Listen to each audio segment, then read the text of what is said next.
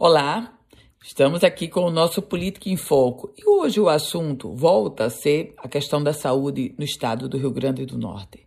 Mais precisamente, o cenário do Hospital Valfredo Gugel.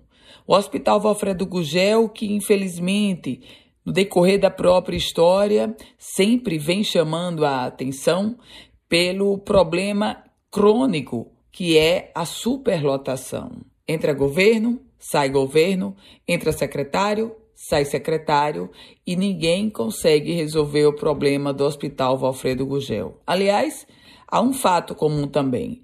Todos os candidatos, quando estão no processo eleitoral, se voltam, colocam o seu olhar sobre o Hospital Valfredo Gugel e trazem aparentemente soluções. Com a caneta na mão, sentado na cadeira de gestor, a história é outra.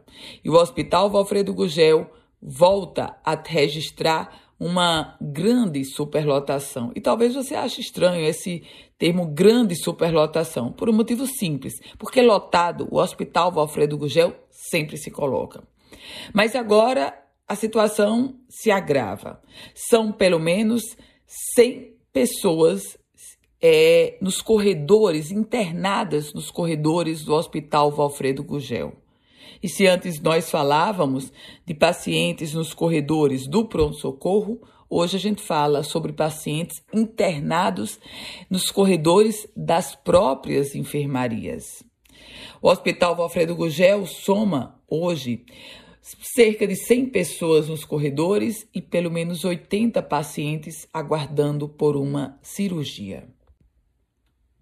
A grande demanda desses procedimentos é pela cirurgia ortopédica. O fato concreto é que esses pacientes, essas estatísticas expõem um tratamento, eu diria até desumano, imposto para essas pessoas que precisam e que buscam a principal unidade de saúde do estado do Rio Grande do Norte. Ficam é, é, aguardando em um corredor e com a sensação de uma fila que não termina nunca.